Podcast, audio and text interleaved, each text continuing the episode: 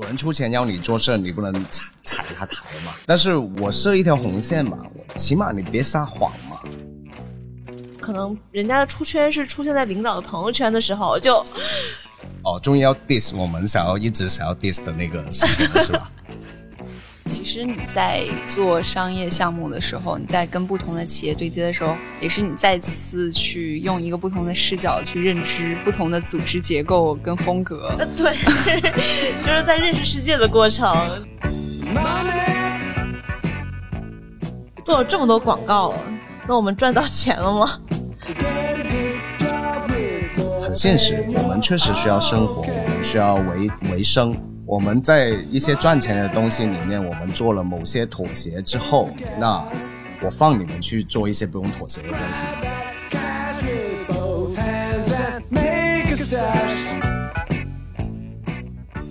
大家好，呃，这期是建厂的第三期电台，然后呃，先自我介绍一下，我叫知哲，然后也是建厂的一名制片。嗯，建厂比较希望我们每一个位成员都能尝试一下建厂电台，然后来讲一讲在制作中的故事，还有一些体验。对，然后我们这一期的电台内容主要就是来聊一聊建厂到底是怎么活下来的，它到底是怎么恰饭，以及在恰饭的过程中，我们是怎么在呃满足客户的需求的同时，也能维持一些我们自己的一些调性和故事的内容。大概就是这些内容。然后我们今天请到两个嘉宾，然后一个就是我们的总制片 Kit。大家好，我是 Kit。其实我今天也是一个客户经理。就是 Kit，他除了是我们内容的总制片，然后他还有一个很重要的身份，就是要把我们的所有的客户给照顾好。然后另外一位来到我们这次聊天的内容呢，就是点点，然后也是我们的一个制片和导演。Hello，大家好，我是点点。之前有负责过一些商业项目，嗯，大概也担任过类似于客客户经理这样的角色，差点就要说成客服经理，但是感觉跟客服的那工作内容挺像的。对，其实我刚刚说我是客户经理的时候，我觉得点点想笑，因为我经常差一点就要跟客户吵起来的角色。总之，我们三个呢，大概就是帮助建厂赚钱活下来的主要的三个人了。对，然后我们这次也是，就是当然导演是很重要，但是对接客户这些可能主要也是由我们来做的，所以我们也有很多这些恰饭的经验和故事，然后可能一起聊一聊。先从第一个问题开始吧，你们建厂是怎么活下来的？就是怎么恰饭的？呃，我们跟比较多品牌合作一些他们公关需求的内容吧，就等于是呃，还有品牌 branding，branding 应该怎么说啊？推广就是品牌，就是塑造那个品牌的一个概念的这一些需求的合作吧，然后去传递他们品牌概念的一些需求，而不是说像广告 TVC 那种，就是电视广告那种是卖一个产品。或者是呃做一个促销这样，明白。其实刚刚你也有聊过，就是像我们这种所谓原生广告，其实也并出出现也并没有太久，对吧？嗯，对，其实这个呃专有名词吧，也就是自媒体出来之后才有的。因为有自媒体之前，比较多品牌跟呃做一些这样的广告投放，很多其实主要还是 TVC 嘛。呃，有了网络平台之后，他们就可能是在视频网站做前面的那些呃三十秒、六十秒的那些广告嘛。但是有了自媒体之后，这个东西也开始产生变化。其实这个东西也是做媒体的跟做品牌的一个互相学习的过程。其实我刚接触这行的时候，其实还没有做到很多。真的用自己的内容去跟品牌合作的内容，因为我自己的经历是我二零一三年开始在 VICE 中国做制片人嘛，那其实那个时候是沿用美国的那一套做内容的方式去做中国的内容，但是还是会有水土不服嘛，因为那时候像美国的 VICE 已经有比较多成熟的个案，比如说他们拍很多很酷的年轻人嘛，那他们就可能可以跟一些像 Nike 啊，像什么。Vans 这种品牌做一些很契合的合作，呃，拍很酷的年轻人的这些东西，他也不用再用要那些年轻人去呃口播关于 Nike 的一双鞋，他们不是要卖产品，他们想要塑造那个形象。嗯所以就有这种合作，但是到了中国之后，因为中国客户可能还没有很强烈这种概念，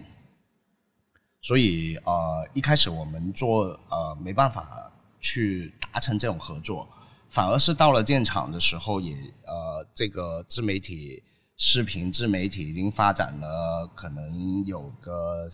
两三年时间之后，那在做建厂的时候反而就达成了这些合作。嗯，其实其实就是刚刚说到原生广告这个东西，倒是让我想到，可能二零一二年的时候，这个原生广告这个名词刚刚被提出嘛。其实那个时候确实也是随着有更多嗯媒体品牌的出现，或者说有更多嗯以自己的个人的身份出来做内容的人，嗯写东西的人、拍视频的人出现，才有这个概念。然后。我觉得好像对于所谓的自媒体人，就是以个人作为 IP 的人出来做原生广告是相对容易很多的，因为你只要用这个产品就行了。就是大不了我是一个微博大 V，我就在号上说：“哎呀，我用了这个空气炸锅，感觉贼棒，你们都去买什么的。”或者说我分享一下我今天用空气炸锅做了什么美食，然后露出一下几个品牌商标什么的。我觉得好像我们就是建厂跟传统的自媒体，或者是更搭更大多数的自媒体还是挺不一样的，因为毕竟我们不是一个个人，不是一个有很多生活经验可以直接来出来分享的人，所以这里面它的这个空间好像又更细切了一些。所以其实我也蛮好奇，就是说当时建厂开始。做内容，然后可能想到说要有一些商业化的时候，有没有就是做过一些什么思考？还是说一开始就想到我们要以这样的方式去赚赚一些钱，掐一些饭？其实没有说一个非常明确跟啊想清楚的一个方向去做的，是反而是有一些客户看到你这个东西。他自己想说：“哎，你们是不是能做一下这个东西？”然后去引发了这个创意出来。我们其实我们第一个合作是光明的莫斯利安酸奶。那你想想，他当然也可以找一个 KOL，比如去莫斯利安喝酸奶，就成了一个原生的广告。那他看到我们的就是：哎，你们拍的即时内容挺好的，质那质感也挺好，那真实的故事也挺动人的。那不如你们拍一个跟莫斯利安的故事吧。嗯。那我们就开始发想，啊哦，怎么拍一个莫斯利安的故事呢？有些什么故事呢？就开始像做纪录片一样去挖掘嘛，去挖掘那个人物到底这个莫斯利安地方有什么特色，里面有什么人，一步一步把那个人物挖出来去做这个故事，这样子。那他们的需求也很特别。其实他们不是要卖莫斯利安那瓶酸奶，他希望大众知道有莫斯利安这个地方。其实大大众不知道，原来真的有一个很美丽的地方在保加利亚。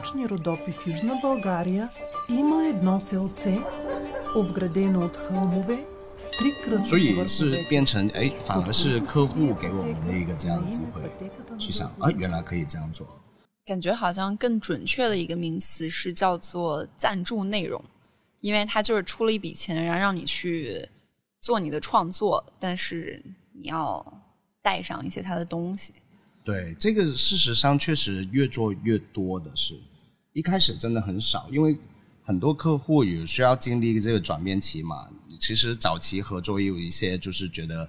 哎呀，还是呃想要尝试这种轻的东西。不要说在内容里面一直在露品牌，或者是一直在讲品牌这样，但是做到一半，他们可能又开始忐忑了，就觉得哎会不会讲太少啊？钱都付了，好像你不讲多一点，好像亏了那种感觉，那就会有这种矛盾出现。那但是慢慢慢慢越来越多时候，发我们甚至有有有几个客户很明确告诉我们在内拍内容的时候不要提品牌名。对，像我们几个合作挺成功的案例，像飞利浦啊，像呃我们的老客户苏宁，苏宁是也是一个很好的客户，他们就很清楚想要尝试一条新的路，就是觉得呃他们会已经会投很多硬广了，在央视上面啊什么的，找明星代言啊这些，他们够了这个，那想跟我们合作或者是在跟其他媒体合作的话，他就要另外一些东西。所以刚刚你也说过嘛，就是说，其实甲方他也有一个反复的过程，就是他他想很多甲方他想要尝试一种新的广告的形式，但他其实又其实某种意义上他在失去一种掌控感，他又有点有点慌张。然后，所以就是说，我们的经验里有没有那种，嗯，就是甲方他提出一个需求，然后我们去帮他去琢磨他的需求，然后。给到他，让他去确确认，其实我们可以达到他的目标的这种这种。你说呃，比较合作的不愉快的个案吗？其实也不一定，我觉得有的东西它中途可能有一点点艰难，但是只要就还是结果也是有好的，比如像滴滴顺风车那个，嗯，可不可以具体？因为我也听说，就是说最开始苏宁那边不不。不好意思，叫错爸爸。那个那个滴滴 滴滴那边原本是想说，就是单纯的顺风车这边要重新上上线了，所以他们想做一些嗯司机还有乘客的故事。但是我知道我们最后是呈现了一个很好的一个产品经理的故事嘛。但是具体中间你们是怎么样去，比如说推拉然后沟通的？嗯，当时那个过程确实是一开始。过来的时候有个大的主题，然后给我们提供了一些资料。那个资料是比较聚焦在嗯司机和乘客的故事，因为可能顺风车在他要重新再复出之前的那个背景，大家的矛盾或者关注点比较聚焦在就是车里那个环境嘛。那这个顺风车的这个场景是什么样的？它是不是可以在嗯重新解决大家觉得有疑虑的问题？嗯，但是当时其实一开始，我觉得就是荣飞跟我，我们应该也都不知道他最后可以是什么样。但是就是先按照要去做一个片子的方式去挖掘，那我们就嗯开始去让他们给我们一个名单，可能有一些可以挖掘的对象的人，我们先一个一个的去跟他们聊。结果当时我们的故事的最终那个主人公，就是我们去到他们公司见的第一个人。聊的时候，应该大概就聊了两三个小时，然后聊完之后，就是跟荣飞就相互点头确认了一下，就觉得感觉应该可以。我是滴滴顺风车的安全产品经理。简而言之，我们的工作职责其实一方面希望能够给大家提供更便捷和体验更好的安全产品，另一方面我们要保证大家的每一次出行。我就觉得它既满足就是客户他本身的那个期待，也满足我们作为一个。纪录片人想要去发掘的这种故事的角度，我觉得这个呃合作挺特别的，就是因为顺风车大家知道吗？他们想做这个东西的原因是因为顺风车出过事儿，所以他们特别想要一些真实的东西，让呃大众看了之后感觉我们在说一些真的故事，不是做一些公关这样。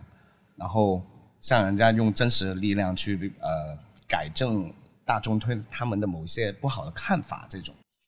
那其实这个任务挺艰巨。然后我一开始接到那这个跟顺风车广告公司给他们的提案是，像刚刚点的已经说了，是拍一些车呃开顺风车的人跟乘客之间的故事。然后他们做这个提案是完全凭空想出来的。比如说，他们想说，呃，有一个车主是呃退退伍老兵，就算他没有调研，他编了个故事，觉得你们去找到这个人，对，嗯，就是，但他比如说退伍老兵，那形象很好，这样，他们的概念就是这样，找一个很形象很好的车主，然后拍拍设计一下或者拍一下他的故事，然后其实就还是 TVC 概念嘛，你没有看出来？嗯，对。但是到我那边，我就马上觉得这个不会 work 的，就是你最终还是在设计，然后还是在找演员演那个东西，就背道而驰了，跟你本来想要做这件事儿。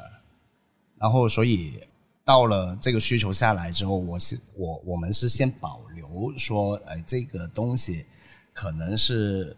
不是很可行的，我们就跟我们的甲方，就是这个广告公司，先进行了一轮 battle，对，然后再去再要求说啊，我们不如接触一下顺风车这个客户，呃，聊一下他们真正的需求，或者是有一些什么内容吧，这样。我们才第一次去到他们公司去面对我们这个顺风车的客户，哎，才发现其实我们直接跟他接触了之后，反而反而就变得很很清楚他们其实想要做什么，然后我们又更清楚的跟他表达我们想做什么，然后得到了一个共识，这样，嗯，才变得推进的很快。对，其实我感觉就是商业合作的一个可能至少占百分之五十的。工作量的一件事儿，其实就是去理解彼此，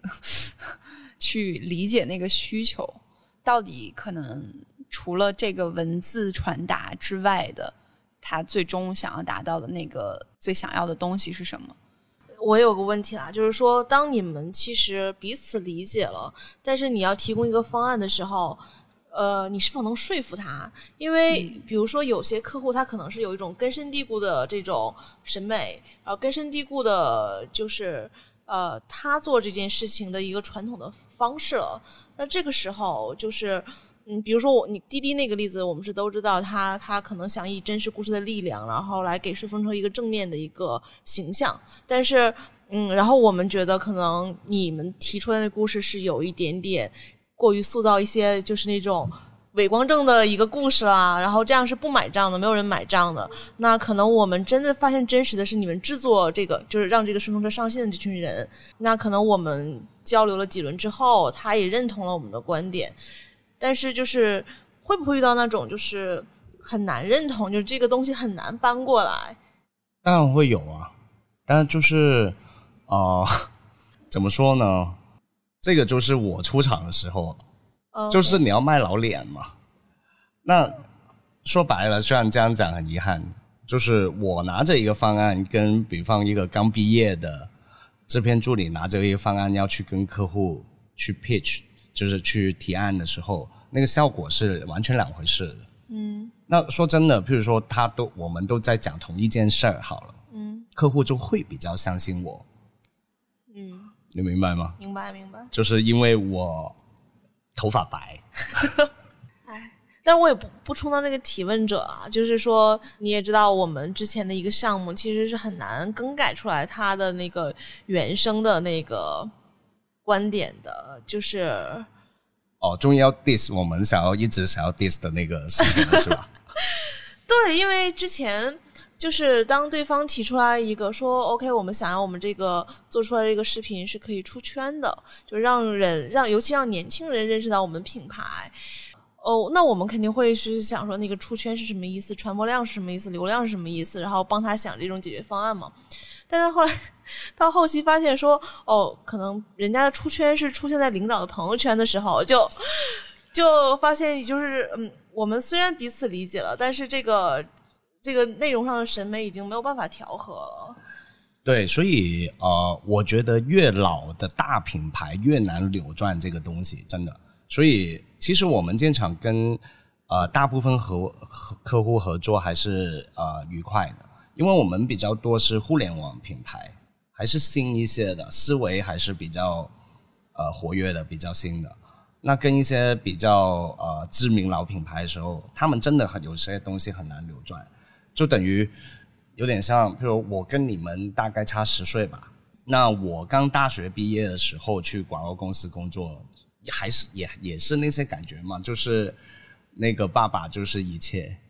就是最大的老大，因为他出钱，然后你做什么都是依着他的，他想要做做什么就做什么。那这次我们的合作不就这样吗？到后来 变成就等于。他站在电脑后面指着你应该这里怎么做，那边怎么做，然后一开始都说好好的，说啊，我想要就是品牌不要说太硬啊，想要你们做内容啊还是什么，但到最后还是给到刚刚你说的出老板的圈这个事情之后，就会变得这里要大片感，然后那边要品牌要出来什么的，那些东西又回来了。嗯，对其实这种事情挺沮丧的，因为确实，我觉得这个项目可能在我接手的项目里面算是付出精力很多的了，真的是这样的，就是时间消耗、人力消耗，呃，但是就会觉得他好像有一种还是那种传统的，甚至我比如说体制内那种思维，就是对上负责嘛，就是他消耗了很多人的精力，但是每一个人都在向上负责，但那个上那个人他。不是专业的，他可能就是觉得我就是一个领导，然后我可以提出我随意的意见。最大的问题是上的那个人是最后才出来，永远都是对。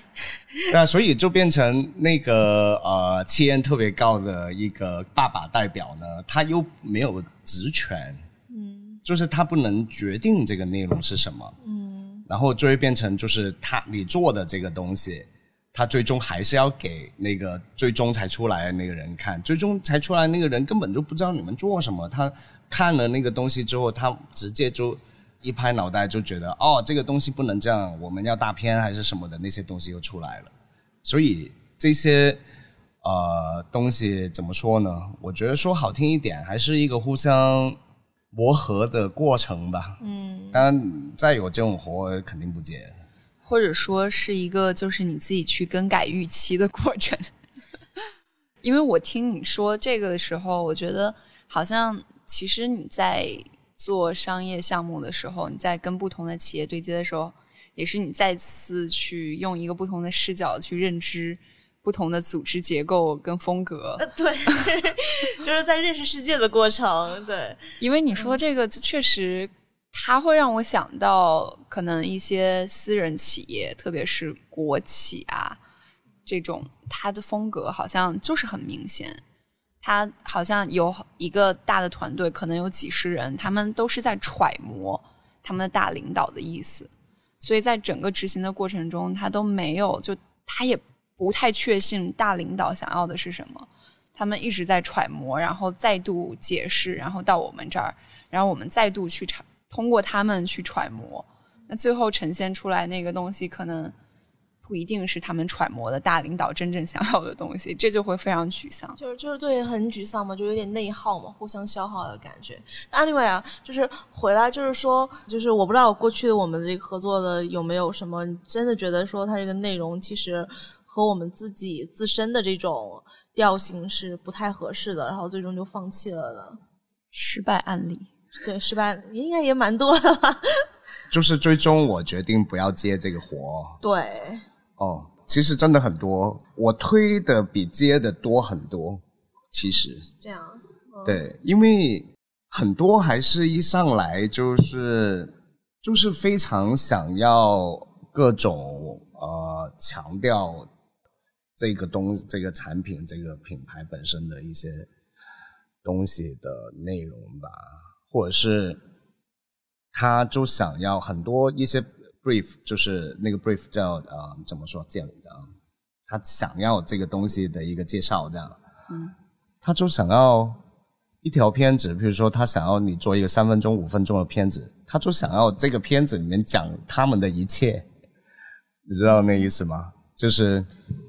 他这个品牌本身，它承载了什么，都想要在这个短短的视频里面讲出来。那我觉得这种沟通就会变得很艰巨，对，所以呃，而且我通常不去参加比稿，嗯，除非是一个巨大的项目，对，不然你说白了，一点点钱，你还要跟各方比来比去，我觉得算了吧。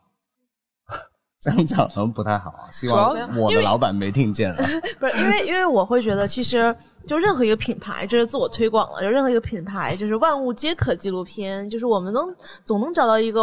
就是这么多的。人这么多的故事，我们总能找到一个很合适的角度，然后来拍出他的需要的东西。但是可能你拒绝的根本不是从说我们能不能做出内容，而是说单纯是从客户好不好沟通，以及他的预期，你感觉到了可能我们是没有办法满足的，然后拒绝了，这样。对，譬如说一上来就丢给你几个人物，其实很感觉很平板的，但是只是因为是呃，可能是比方是一台车好了，他就丢几个呃，比方一个跳街舞的人是开他们的车的，然后就希望拍这个人物这样。那我觉得这种诉求就有点扁平嘛。明白。对，那确实也对我们，他对我们的可能认识也有也有一点点呃误误解。那那我们现在聊下一个问题啊，其实这个也是我一直很困惑的一个事情啊，就是说我们虽然一直强调说我们在接甲方的工作的同时，其实在满足我们自己的价值审美，然后内容调性这些东西，但是就是毕竟我们也是在做一个 branding 的一件事情嘛，就是在很多的时候，我觉得。呃，甚至说导演本身他也有在对内容进行一些舍弃吧，就是他可能不能像我们完我们自完全自身的内容，然后呃，他可以完全完成他的表达，呃，当然也不是完全完成表达，毕竟我们有审核嘛，对吧？对，就是说，但是在广告的时候，那我们就多了一个甲方，他可能会就是比如说少一些批判性，或者少一些他观察的东西的的表达，这个。点点在做做的项目里面有没有这种感觉呢？哦，你是说就是如果只是以我们创作的角度的话，很难不去批判性的或者辩证性的去看待甲方这个品牌他想要传播的这个信息吗？对，会会就是因为毕竟一个事情它可能比较复杂、比较多面，那可能在原有的片子里面，我们其实是想尽力呈现出那种多面性的，但是当到了这个广告的时候，甲方的时候，即便不露出品牌，我们也是想说就会有所收敛嘛。就是有些部分，我自己是有这样体验了，我不知道你有没有这种感觉。我大概能理解，就比如说快手这个片这个项目是吧？就是比如正在做的这个学霸主播的项目，其实我也有参与嘛。那可能就是以我们只是纯媒体的这个视角的话，可能一开始会怀有更多的怀疑。或者是怀有更多的这种嗯，想要去呃批判的这种视角，会觉得说这里面它好像乍一听就会有一些让人挑眉毛的东西，比如说你去嗯用一些标签去吸引了可能更大的受众，那你售卖的这个嗯价值理念是不是真的毫无瑕疵的？就类似这样的，它会它会有一个。可能有一个灰色的空间，让我们会不会有时候你的问题是不是我们会不会自己去审查自己，不去完全的去剖析这里面可能会有一些甲方不太想去涉及的东西。对，感觉不能不能这是一个很高深的问题。我觉得这个问题要不别深聊了。对，就是因为这是一定的，因为。有人出钱要你做事，你不能踩踩他台嘛，对吧？你你怎么可能收钱拆台呢？对吧？就是所以，但是我的我我设一条红线嘛，我起码你别撒谎嘛，就是你别说它本来就是一个很糟糕的东西，你把它包装成就是一个美好的东西，然后去骗人，对吧？那是我们是某程度上来说没有去说这个问题的其他角度的。可能性，那我们选择了某个角度去讲这件事情，是呃，确实是这样的，也确实需要这样的，对，这是无可厚非，我觉得。嗯，对，因为我会觉得，就是因为比如说纪录片，它跟广告不一样，就纪录片它还有是有种真实性，就是真实的东西在里面，但是它可能真实更可可 更容易被塑造，然后其实我们在这里面的空间和余地还蛮大的。是啊，所以呃，每个题材都有很多很多不同的角度可以说嘛。嗯，对。那如果有客户的话，那我只能这样说，那我们尝试挖掘它里面美好的地方地方咯。所以其实它出现的方式，我觉得还蛮重要的。因为如果一个东西它本身，如果我们无法完全认可它没有争议的话，那可能我们就看看其他的地方。我觉得其实我感触比较深的是把这种东西呈现出来，因为我们是短纪录片嘛，它有的时候会给出一个结论，或给出一种就是一个落点所谓的。但是我们仍然不没有必，我们仍然没有就是说去限制自己呈现出一些东西，然后让大家去得出自己的结论的感觉。对我们自主内容当然就不设这种线嘛。嗯所以呃，怎么说呢？我觉得我跟大家的合作，就是我说的大家是我们内部的员工、制片人跟剪辑师们这样。就我希望是，如果做我们做自己我们自主内容的时候，我们确定那个方向，呃，是可以被播出的之后，我基本上跟你们聊完前面之后，我我你们拍的时候我又不太会管嘛。对，我就希望你们在拍的过程里面，在挖掘呃一些值得说的角度，你们想怎么表达这件事，想怎么说这件事儿，是给更大的自由度去做这件事儿，去取得一个平衡吧。就因为我觉得也是一个自己个人经历，如果我做一个工作，我老是在那边拍卖产品的东西，我很快没劲了，觉得就是啊，我明明不是想，我明明是想要一个做内容的人，想要表达的人，你怎么可能老叫我去卖产品呢？对吧？那我觉得很现实，我们确实需要生活，我们需要维维生，那我们需要赚钱进来。那我们在一些赚钱的东西里面，我们做了某些妥协之后，那我放你们去做一些不用妥协的东西嘛？但但其实有我我要加一点啊，就是说，虽然说我们因为就是做广告做赚钱这件事情，可能有时候有妥协，但我觉得他有的时候也给我们开出了很多的开口，就是就拿还是拿滴滴这个来作为一个例子。其实如果不是广告的话，我们好像很难真的有机会就是接触这样一个人群，然后接触这样一个关键的时间点。然后我觉得还蛮好的，就是让我们看到了另外一种嗯一种现实嘛。我觉得很多广告也给了我这种 很好的体验，就是他们就包括莫斯利安，你也讲了，他可能就是想认识这个地方。那可能我们自身是想象不到这些东西的，呃，但是他给我们这个切口之后，好像我们也在探索的过程，也蛮好的。有点像命题作文嘛？嗯，对，就是其实有时候有一些限制是对一些创作是有正面影响的。嗯，怎么说呢？呃，就等于比如说以前苏联的电影为什么伟大，就是因为他们拍什么都不行嘛，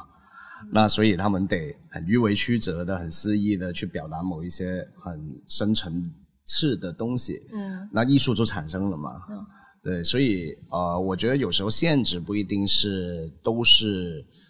糟糕的事情。那有时候你做创作，特别是艺术，如果上升到所谓艺术这个层面啊，很多东西不是靠直说的嘛，是。对，不用太直白。对你没办法，你就不能说一直都是用直白的方式去说任何事情。那如果是这样，都是这样创作的话，不就是永远拍一个人对着镜头说话就好了嘛？嗯那所以我，我我们在做制作的时候，常常跟你们说，你们要挖掘这个人物，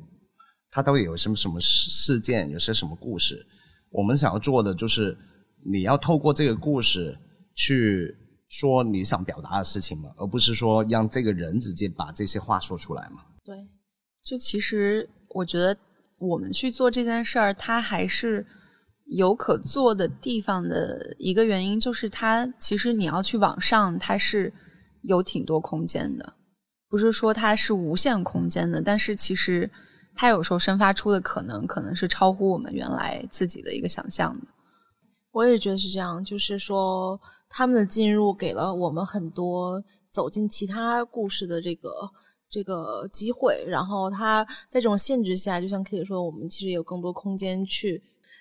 有更多的空间去去隐晦的表达或者怎么样，就是是蛮好的一种一种推动力的吧。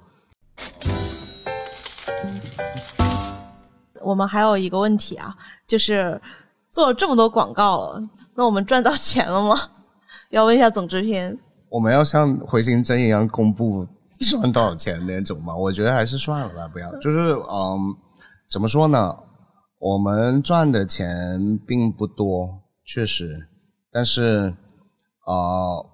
我很高兴的可以很负责的告诉大家，虽然去年疫情也很严重，我们整整一季基本上停顿，但是我们在去年啊、的收入比前年还是多的。然后现在的收入基本上我们可以达到收支平衡的状态。但是我们其实我们也发现了，虽然我们现在可能得到的单接单越来越多，但是我们花出去的钱也蛮多的。就是你也提过嘛，就是因为商单的时候，我们其实可能会有一些更充裕的制作经费的时候，呃，就是我们其实是想给其他的导演或者制片一些呃尝试的机会的。就是感觉现在建厂，自从开始为了去 做商业活之后，不止拍纪录片，还拍起了歌舞片、喜剧片。对，包括我们的商业片，比如说别人要求我们期待是五分钟，就比如说之前说快手，他单人五个单人五分钟，这是很简单的事情，但我们给他拍成了就是。可能现在看来又又是将近十五到二十分钟的片子，然后又是大的内容，然后大的群像，其实是很辛苦的。嗯，这么说吧，我觉得创立一个团队或者是创创办一个这样的呃内容内容品牌，其实最难的地方是你得想你跟其他人差别性到底在哪里。比如说，这个合作伙伴跟你说，你就拍一个五分钟的东西，那我问你了，你能不能拍的比一条好？比如说我这样问，那你就算拍的跟一条一样好，那呃有用吗？就是因为人家已经做好了这件事情，你做的跟他没差别的时候是没有意义的。所以我更宁愿是 OK，虽虽然我们做这件事是多花钱了，但是。我们尽量把差别性做出来。那我觉得我们的差别性就是，我们能把内容的质量、深度跟呈现出来，给人家感觉做好。那做这个事情，我还是愿意去花大一点的力气去做的。而且说白了，比如说你拍一个片子，我老要你拍那种五分钟一个人物的话，你拍一个。两三个 OK，你拍十个，你很快就跟我说 “K，我不干了”。对，你还是想要表达的嘛？对对啊，那你想要表达，你你越拍越成熟了之后，你想要表达的东西就更多。嗯，那你需要有一个这样的东西去承载你想表达的事情。所以，我觉得我们还是幸运的，因为我们有界面这个公司给我们一个这样的支持，所以。我们多少可以稍微任性一点，不用说老是想着就是接一个单子回来，它的利润多少，然后怎么呃用最高效率、最呃节省的方式把它做出来，赚最多的利润。那我更想的是，那我们能不能找到一个最佳的平衡，对我们自己来说，对我们能在我们自己这个品牌内容做好之余，又能满足客户，然后甚至多于客户。的这个合作伙伴的预期，那这对大家的职业生涯啊什么的来说都是好事。就相当于是除了这个可能现金的价值、财务上的价值，我们也挺在乎口碑上的价值的。对啊，不然的话，我们只在乎现金价值的时候，说不定建厂已经不在了。是，有时候你。快快拍，或者是不用想那么多，可能赚更多一点。对，但是那很多东西出钱给你的人也在看嘛，那你做的东西没诚意，人家不找你第二次了。明白，就是从其实现在这种做法上，我们无论是对甲方还是对我，我们这样员工，其实都是一个更好的状态了。就是说，对啊，就是。会觉得这种空间还蛮重要的，因为可能之所以来建厂或者做纪录片，他就是想要这种空间的。如果就是 商单真的限限定的特别死的时候，就会失去的那种那种那种创就是创造力或者那种那种动力吧。因为我觉得，呃，像我做一个管理团队的角色，我肯定是先从自己出发嘛。我不希望别人这样对我，因为我也被这样对待过啊。替你出去拍广告，可能一一个一个、两个、三个这样拍下来，你很快就疲了。不是说你不想好好干活，是就是真的，这那个动动力提不起来啊，很快。因为这种东西会榨榨干大家的。如果我做的这个事情，我自己找不到那个呃内在给自己的一个价值的时候，很快就觉得哎呀。我做一个别的，我去做别的工作也是做，为什么我要做这个呢？是对对，所以我们也相当于在尝试找到一种平衡嘛，开拓一条新路，就是做广告做的快乐的新路，就尽量。那现在我们做这个，它有一个什么模式，或者说可循的一个公式之类的东西吗？因为其实，嗯，原生广告可能对于 KOL 来说，或者说一些文字媒体来说，他们呈现的方式，好像你已经可以看到，就无非可能是那几种。我在前面用一个有意思的话题去引入，好像在跟你提供一些我本身就在写的内容，但是。片尾就是画风一转，你发现它其实是个广告。那对于我们来说，其实它会它会有一些这样嗯有规律可循的方式出现吗？还是说每一个东西的出现，每一个 case，我们都是要去重新凿一条路出来？应该是说，我们也在这条路上一直在探索。就是，所以为什么我们，比如说今年突然间又会有一些剧情的东西啊，甚至我们正不是正准备做一些微综艺节目感的一些系列吗？